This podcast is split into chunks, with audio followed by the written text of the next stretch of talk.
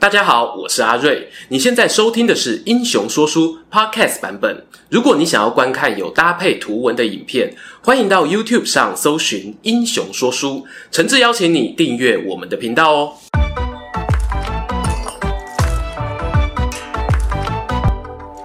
Hello，英雄说书的观众朋友，你们好，我是说书人阿瑞，替大家带来精彩的英雄故事。又到了我们每月一次英雄转弹池时间，这次的投票主题是什么呢？没错，就是阿瑞我前阵子的新欢呐，明初军阀篇哦。赶紧来看看付费会员扇子团们最想要听到哪些英雄的故事吧。首先公布的第三名有两位，分别是曹锟与黎元洪，都是十二点一趴。第二名呢是李宗仁，有十四点一趴。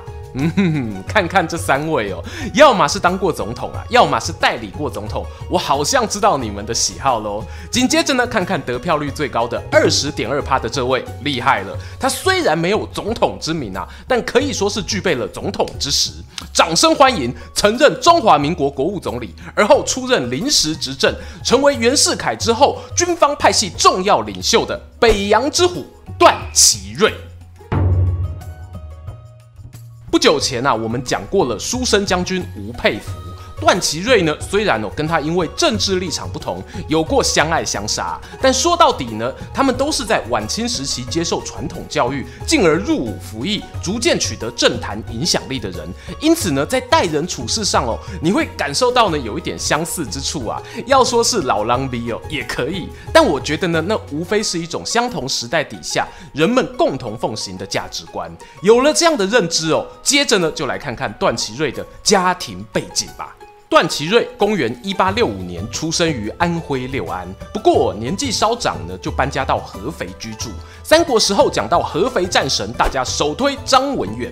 在民国初年呢，段祺瑞就是这个地方的代表性人物，很多人啊以段合肥称呼他。不难想象，我对乡民来说，他是一种家乡精神象征的存在。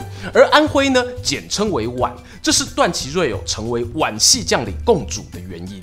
说起他们段家啊，是与军方颇有渊源。段祺瑞的阿公段沛曾经加入李鸿章的淮军阵营。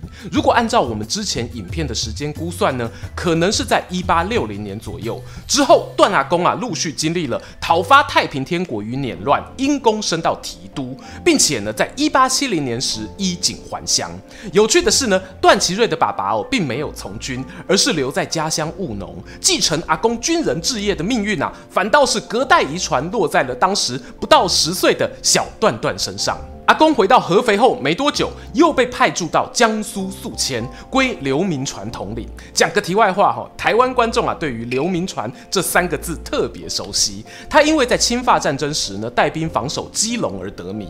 不过刘铭传最早的发迹哦，也要感谢李鸿章哦。他不止同样是淮军的老班底之一，而且啊，跟段家一样都是合肥人。阿公把段祺瑞带在身边的期间呢，对这名乖孙哦是照顾有加，不仅让他。他上私塾念书，还替他定下亲事，与江苏当地一位武举人的女儿互许终身。我个人猜想啊，这段日子呢，或许是段祺瑞最快乐的孩提时光吧，可以无忧无虑的念书，还有时间呢培养一些休闲嗜好。什么休闲呢？那便是传统国粹——围棋。哎，刚刚哦，心里想麻将的人罚你们哦，要把影片多分享几次哦。事实上呢，在十九世纪末年时啊，还真的是麻将大流行，围棋呢日渐衰微的时候。毕竟哦，一个是可以四人同乐，一个呢只能两两对局，一个可以轻松游玩，另一个呢却要绞尽脑汁、斤斤计较。谁会比较受到普罗大众欢迎呢？是可以预期的。答案是啊，在安徽这个地方哦，很神奇，或许是民风淳朴吧，是少数哦围棋风气还很兴盛的地方。包括刚刚提到的刘铭传呢，本人也是围棋的爱好者。我们段祺瑞啊，在耳濡目染之下呢，自然而然的就成为棋粉。只要能够摸到黑白子啊，心里就像有花瓣在飞舞一样。殊不知哦，快乐时光容易过。公元一九七八年，段沛呢在外派期间过世了，段祺瑞啊顿失依靠，只得呢转学回到合肥念书。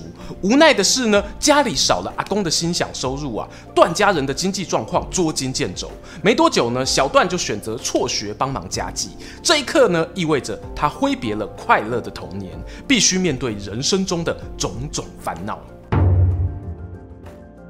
公元一八八一年，十七岁的段祺瑞呢，做出了重大抉择。他为了给家人更稳定的生活，不辞千里，孤身一人徒步走去山东的威海，投奔远房叔父段从德，担任军中的基层文书官。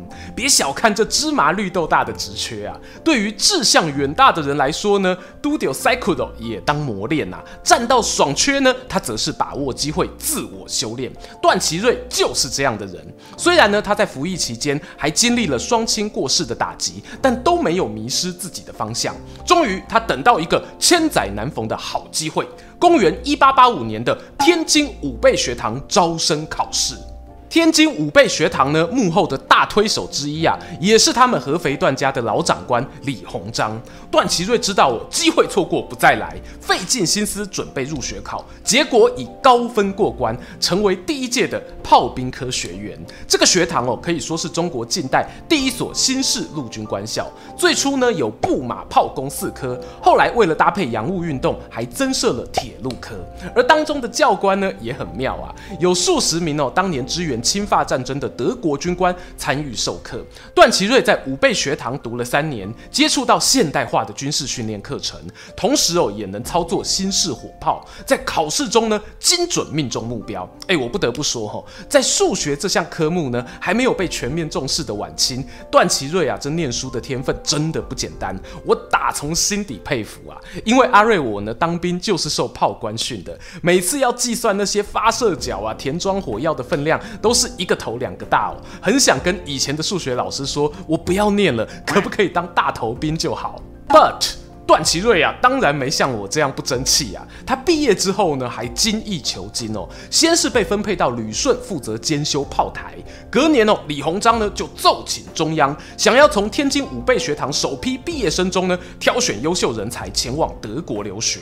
没错，你猜对了，清廷最后啊选了五人，在一八八九年年初呢远赴柏林进修，段祺瑞就是其中之一。他们花了一整年的时间哦，在普鲁士军官学校接受训练，还前往兵工厂实习。同行的四人呢，在一八九零年春天就打道回府。段祺瑞哦，则觉得我还学不够啊，他留下来呀、啊，继续钻研火炮结构、装备保养，还有怎么加工弹壳、銑磨膛线等等专业技术哦。一直到了冬天呢，才返抵国门。或许是在西方开了眼界啊！传闻在这期间呢，段祺瑞一度想要把自己的辫子剪掉，是因为对于祖国的落后感到羞惭，或者其他的原因，我们不得而知。但是呢，这个消息很快传到了提拔他的贵人李鸿章耳中。当他见到回国后的段祺瑞时呢，并没有直接斥责他的不是，反倒是哦和颜悦色地鼓励他。我们送你出去念书啊，不是让你剪辫子的，是希望你可以学点东西回来报效国家。当然哦，我不能否认呢，这种鼓励其实带有轻微的情绪勒索啊。可是对于李鸿章来说呢，段祺瑞真的是不可多得的人才，必须有尽力替政府留住他。学成归国的段祺瑞，先是在天津机器制造局参与武器生产。随后呢，则在一八九一年前往威海，因为有大清鉴于军备改革的压力越来越大，需要有更多受过现代训练的官兵服役。威海那边呢，也成立了新的武备学堂，教授枪炮技术。哇，这是段祺瑞吃饭的家伙啊！他等于呢是一留学归国后，我就有了教职缺，可喜可贺。然而时代的浪潮可不会这么轻易就让你舒舒服服过下半辈子。作为一个军人，段祺瑞的挑战才正要开始。与其说是时代给段祺瑞的挑战，不如哦说是给大清这个欠缺锻炼的老迈帝国挑战。公元一八九五年，最近本频道观众哦应该很常听到这年份啊。那一年发生了影响台湾命运深远的甲午战争，但今天的主角不是台湾，而是在当时山东威海卫的北洋水师提督衙门，是日本海军舰队重点攻击的目标。威海卫之战发生的时候，段祺瑞呢虽然还是教官的身份，但他丝毫没有闲着哦，甚至指挥受训阶段的学员搬运炮弹，并且呢现学现用操作大炮和日军机。战这故事呢，听起来像电影般热血，但现实啊是残酷的。别人的军队练习比你久，装备比你好。你要是打得赢哦，那怎么不去买乐透算了？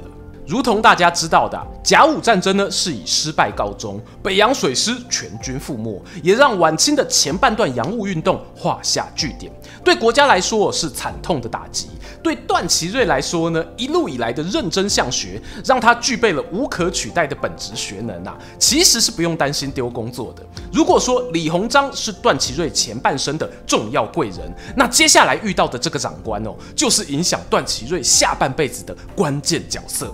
袁世凯经历了甲午败战，袁世凯呢奉光绪皇帝命令在天津小站练兵。这批新军哦，同样参考了德军的架构，想当然尔呢，就需要有留德背景的军官来协助啦。当时呢，主要挑选人才的管道不外乎是李鸿章淮军的班底，还有天津武备学堂的毕业生。段祺瑞此刻的经历呢，无疑就是天选之人啊！不选他哦，我都觉得对不起自己。于是呢，他不仅入选，还一跃成为炮兵学堂的监督，凭借着扎实的军事素养，赢得袁世凯信任。在一九零零年，我们袁大帅前往山东镇压义和团之乱时，把段祺瑞带在身边。隔了一年，段祺瑞的妻子因病过世，也就是他阿公哦，帮他找的那一位举人女儿。刚好呢，袁世凯有个表侄女，名叫张佩恒，尚未婚配，索性就替两人牵线，让她成为段祺瑞的继室。大家哦，不要听到表侄女就想说啊，这什么八竿子远的亲戚呀？事实上呢，张小姐她因为小时候父亲很早过世，可以说是被袁世凯夫妻拉拔长大的，而且呢，个性温柔，相当受到宠爱，因此这桩婚姻安排呢，是带有一点政治色彩。你要说老袁打算让段祺瑞当半个女婿，我觉得都不夸张。由于段祺瑞啊，此时名声水涨船高哦，在北洋军中呢，可以说是一等一的明星，与另外两位将军王士禛、冯国璋合称北洋三杰。比较俏皮的说法呢，就是北洋龙虎狗。这三人的才华特质呢，也有些不同。王士禛啊，多半是运筹帷幄；冯国璋呢，则擅长在前线领兵。但是王士禛啊，是大清的死忠支持者，所以后来民国建立之后，他就渐渐退居幕后。冯国璋呢，则是对打仗以外的事情，譬如政治运作啊，缺乏兴趣。而我们段祺瑞刚好兼具了王冯二人的长处，同时呢，又相当有企图心，懂得自治。之前我们提过，吴佩孚带兵严谨，段祺瑞呢也有类似的传闻。据说他给自己定下六不原则：不抽不喝不嫖不赌不贪不沾。听起来是个超无趣的人啊！在公领域呢，或许是这样没错，他办事哦一板一眼，使命必达。不过在私下跟一些同僚应酬的时候，老段呢意外啊有让人亲切的一面。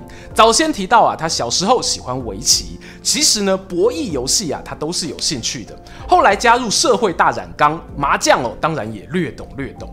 可段祺瑞呢打牌哦不是为了赌博，作为一个北洋军阀高阶主管，他自己赢钱呢是很少。真的跟部下算钱的，他的名言是啊，俗人才从麻将中赢钱，能人是从麻将中得到快乐，高人哦可以从麻将中剖析人性。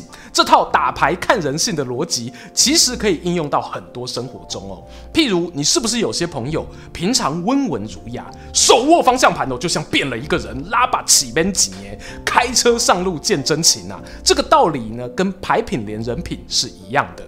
好啦，回到段祺瑞这边哦，我觉得最能展现袁世凯对他信任感的，还有一件事，那便是一九零六年，老袁呢命令段祺瑞去担任保定陆军军校的督办。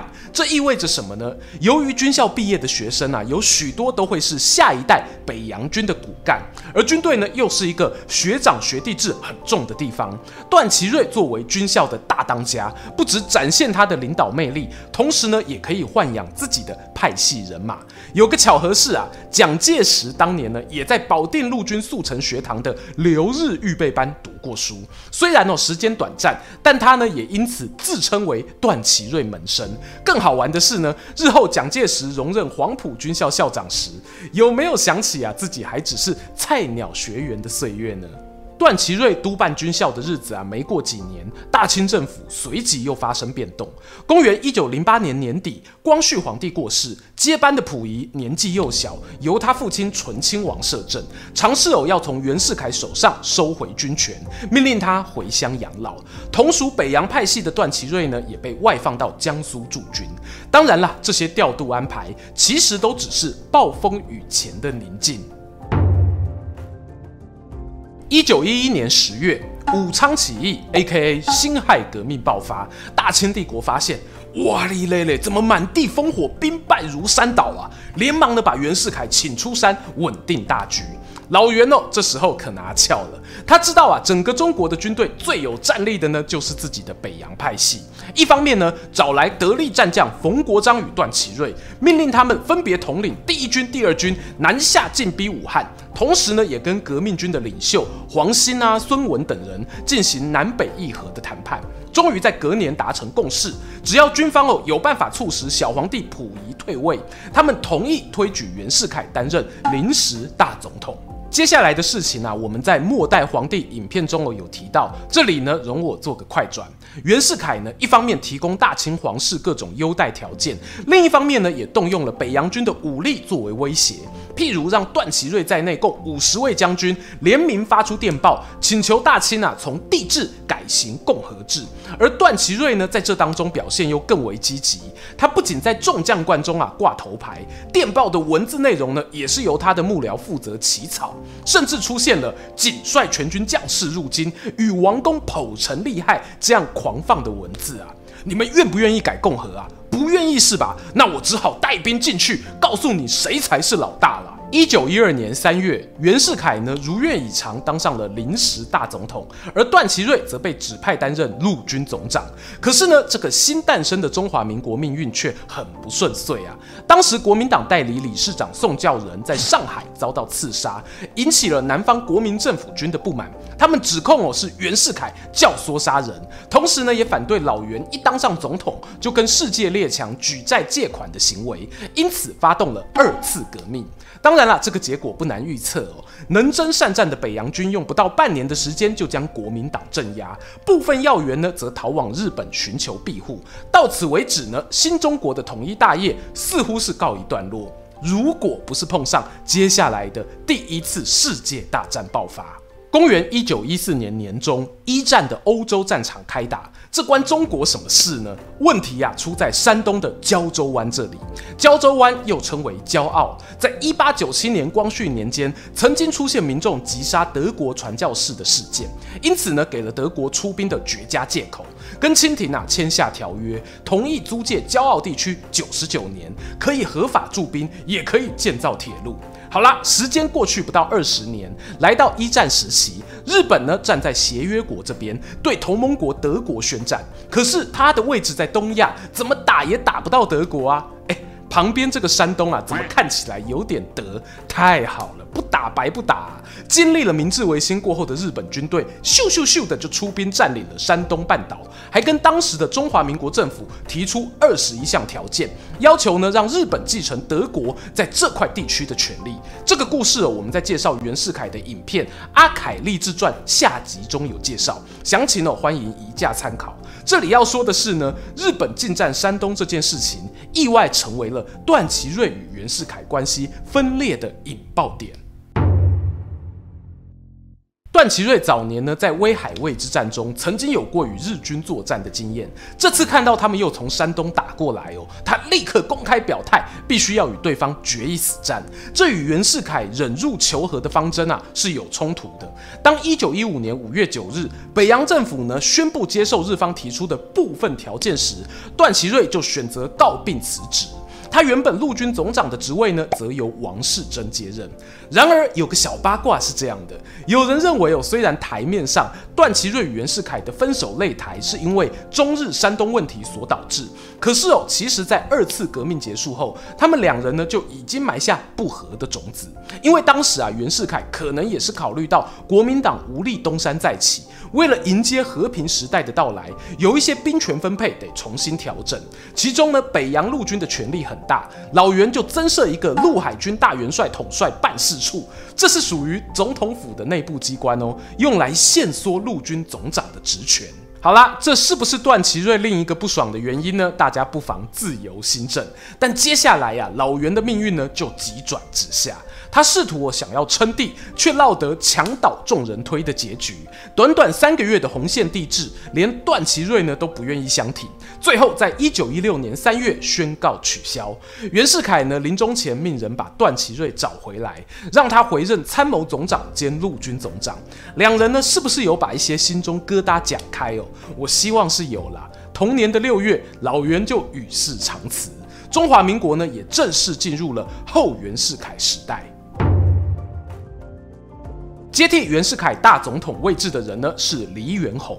不过担任国务总理的段祺瑞啊，在军政两方面的实力呢明显要高出一截，进而导致了总统府与国务院的政治冲突。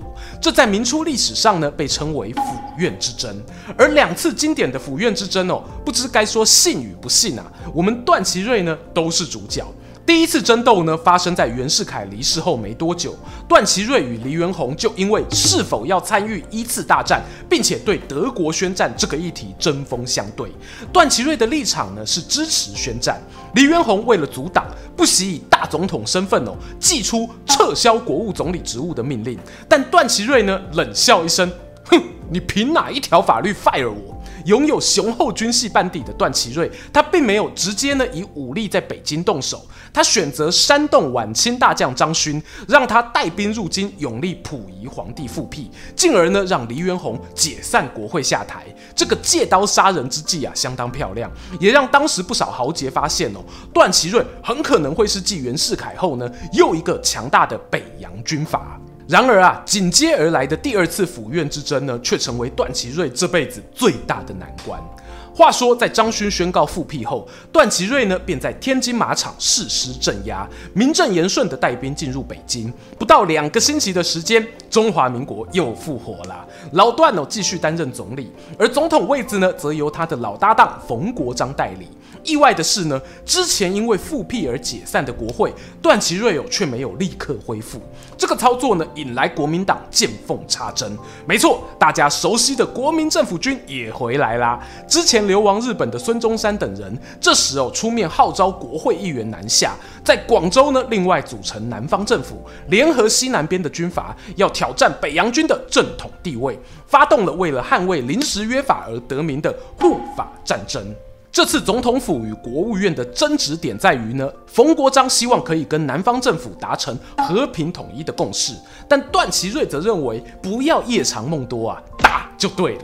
这次的护法战争呢，虽然结果跟之前二次革命一样是北洋军获胜，可是某种程度上呢，我觉得段祺瑞是赢了面子，输了里子。他专断独权的形象更加深植人心，同时呢，北洋军内也不是只有皖系有实力啊，你们把直系动作起受该呢？因此呢，这一回府院之争结束后，段祺瑞和冯国璋一虎一狗北洋双杰啊，为了展现对宪政体制的尊重，双双约定共同下野。不过实际上呢，段祺瑞有留了一个后手。他由亲信徐树铮筹划了一个安福俱乐部，虽然名为俱乐部哦，但实际上的运作模式几乎就是一个政党啦。俱乐部的成员透过大量参与新开幕的国会运作，让段祺瑞呢虽然不在其位，依旧可以发挥政治上的巨大影响力。时间来到公元一九一九年，五四运动风起云涌，社会民意啊对于政府呢有诸多反弹。直系大将吴佩孚呢，趁机利用他超绝的文采，在报章杂志发文攻击段祺瑞威权跋扈，点燃了直系与皖系之间的战火。最后双方开打，让人跌破眼镜的是呢，吴佩孚啊，竟然把这个科班出身的段祺瑞给打败了。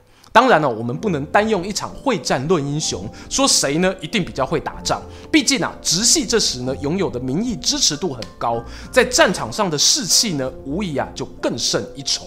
直皖战争是在一九二零年七月落幕，当时的段祺瑞哦已经五十六岁了。如果说要退隐呢，其实不算太早的年龄。四年后的第二次直奉战争时，段祺瑞还有短暂被请出来担任临时执政，只是呢，他那时啊已经时不我与，形单影只。一方面啊，东北张作霖气势正旺，加上一九二六年三月十八日，天安门前还爆发一场由国民党与共产党联合推动的学生示威游行。抗议中央政府啊，被列强予取予求，自废武功，拆除大沽口炮台。段祺瑞呢，短短不到两年的付出哦，怎么看呢，都有一点牺牲打的成分啊。在那一次三一八游行中，北洋政府呢有派军队镇压学生，造成了死伤人数合计有大约两百人。尽管到目前为止呢，对于是谁下令用武力镇压哦，都还没有定论。可是段祺瑞当时身为中华民国政府名义上的领袖，终究还是要下台负责的。同年四月二十日，他便离开了北京，前往天津日本租界隐居。往后十年的生活中啊，段祺瑞虽然没有活跃于政坛，但过往的余威尚在哦。当蒋介石的国民政府军抵达北京时呢，他还曾经以学生的身份，诶，就是我们前头提到保定军校的那一段经历，写了封信给段祺瑞请安问好。后来九一八事变爆发，蒋介石担心段祺瑞被日军挟持，就派人呢将他从天津接到南京，还亲自到下关码头迎接，甚至哦陪着段祺瑞一起前往中山陵拜谒。对段祺瑞来说呢，小他一岁的孙中山啊算是同辈，蒋介石呢则是下个世代了。如今故老凋零，人事已非啊，又剩下什么好追求的呢？在南京与蒋介石一别后，段祺瑞呢被安排定居上海，于一九三六年十一月病逝，享寿七十二岁。段祺瑞的过世确实象征一个时代的完结，北洋军阀哦有代表性的元老都渐渐远去了。他在遗嘱中呢有个有趣的交代，上面写着。思教育者勿忘保存国粹。这里的国粹是指什么呢？有此一说啦。段祺瑞哦，他对于自己家乡童年的围棋爱好是念念不忘。事实上哦，这个说法还蛮有根据的。我们聊过的《民国军阀档案重建中》这本书里呢，就有提到，段祺瑞担任国务总理时期，曾利用职权在国务院里面呢，特别规划了棋艺专区。很难想象吼，在荷枪实弹的警卫巡逻中，却暗藏着一方幽静雅洁的围棋会场。会场里呢，有包括顾水如在内，段祺瑞哦用每月一百大洋聘起来的国手大师，致力于传承围棋技艺。而受惠于段祺瑞最有名的一人呢，大概哦就是有现代围棋第一人美称的吴清源了。他当年啊仅仅十一岁，就被段祺瑞的眼线挖掘，送进了北洋围棋教室训练。据说呢，段祺瑞哦还曾经想要跟这位小棋王对决，无奈啊被杀得片甲不留。八卦传闻说呢，段祺瑞那一天哦没有想到自己会输给一个孩童，当下面色凝重走进屋内，此后呢不再跟吴清源对弈。不过人家说啊，棋品连人品嘛。段祺瑞的情绪有、哦、来得快去得快，他日后呢仍然大力给予吴清源资助，让他到日本学棋，甚至有、和本因坊秀哉有一场顶上对决，成为一代棋圣。事隔多年后呢，吴清源啊曾在一九三四年回国，他当然没忘了去找段祺瑞。那一年呢，老段七十岁，两人啊又下了一盘棋。最后我是吴清源以小败告终。段祺瑞呢，心里应该知道哦，自己拿到的这一胜啊，是一种人与人之间难得的情分。至于那些年呢，曾经领过段祺瑞营养金的诸多棋手们，日后啊，也都在中国大江南北开枝散叶，成为延续棋艺传统的重要推手。棋盘小天下，天下大棋盘，或许这就是段祺瑞眼中的人生吧。听完今天的故事，不知道大家对于这位名动一时的北洋之虎有什么样的想法呢？欢迎各位在底下留言跟我们分享，也邀请大家不吝订阅英雄说书频道，追踪说书人阿瑞的 Instagram，我会在那边分享更多说书日常，期待和你们下次空中再见。喜欢今天的故事吗？画面右边哦，还有更多推荐影片可以追哦。诚挚邀请您动动手指订阅我们频道，打开小铃铛，选择接收全部消息，这对英雄说书的帮助非常非常大。如果你还想要给我们更多鼓励，也可以扫描加入会员 QR code，用每个月一杯咖啡的钱赞助团队创作更多好故事。我们下次见。